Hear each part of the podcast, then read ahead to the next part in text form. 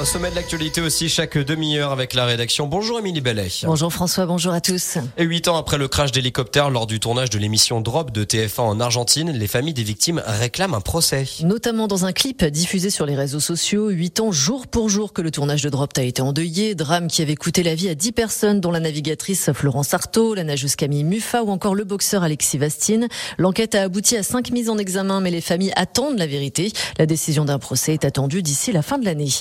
Un espoir pour les asthmatiques, un vaccin contre l'asthme allergique pourrait bientôt être mis au point. 4 millions de Français en souffrent. Des chercheurs de l'INSERM, du CNRS et de l'Université de Toulouse travaillent sur un sérum prometteur qui serait capable de stopper le mécanisme qui entraîne une réaction aux allergènes. L'indignation à Passy-Émilie où de nombreuses dégradations ont lieu à l'ancienne clinique de Sanselmos du plateau d'Assy. Depuis le déménagement à Cluse en 2021, les locaux sont vides, mais ils disposent encore de matériel médical et d'équipements qui sont vandalisés, ce qui provoque l'émoi de certains habitants. Le directeur d'exploitation de Sanselmoz, Franck Bourdier, affirme que le matériel restant vient justement de trouver des bénéficiaires.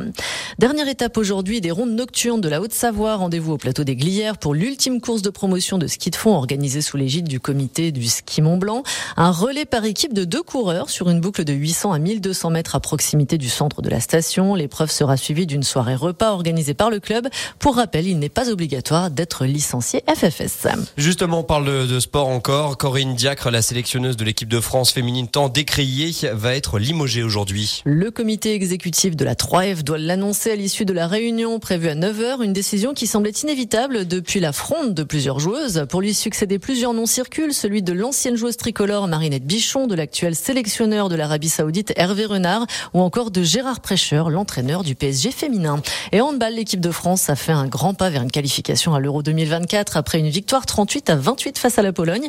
Nos tricolores ont rendez-vous samedi pour valider leur ticket. Merci beaucoup, Émilie Bellet. On rappelle aussi que dans une petite demi-heure, bien sûr, le journal de 9h, mais aussi et surtout notre invité. On sera en direct depuis Lyon pour le salon Global Industrie où bon nombre de nos industriels des pays de Savoie sont présents. On sera en direct avec Philippe Carrier, le président de la CCI, la Chambre de commerce et d'industrie de Haute-Savoie.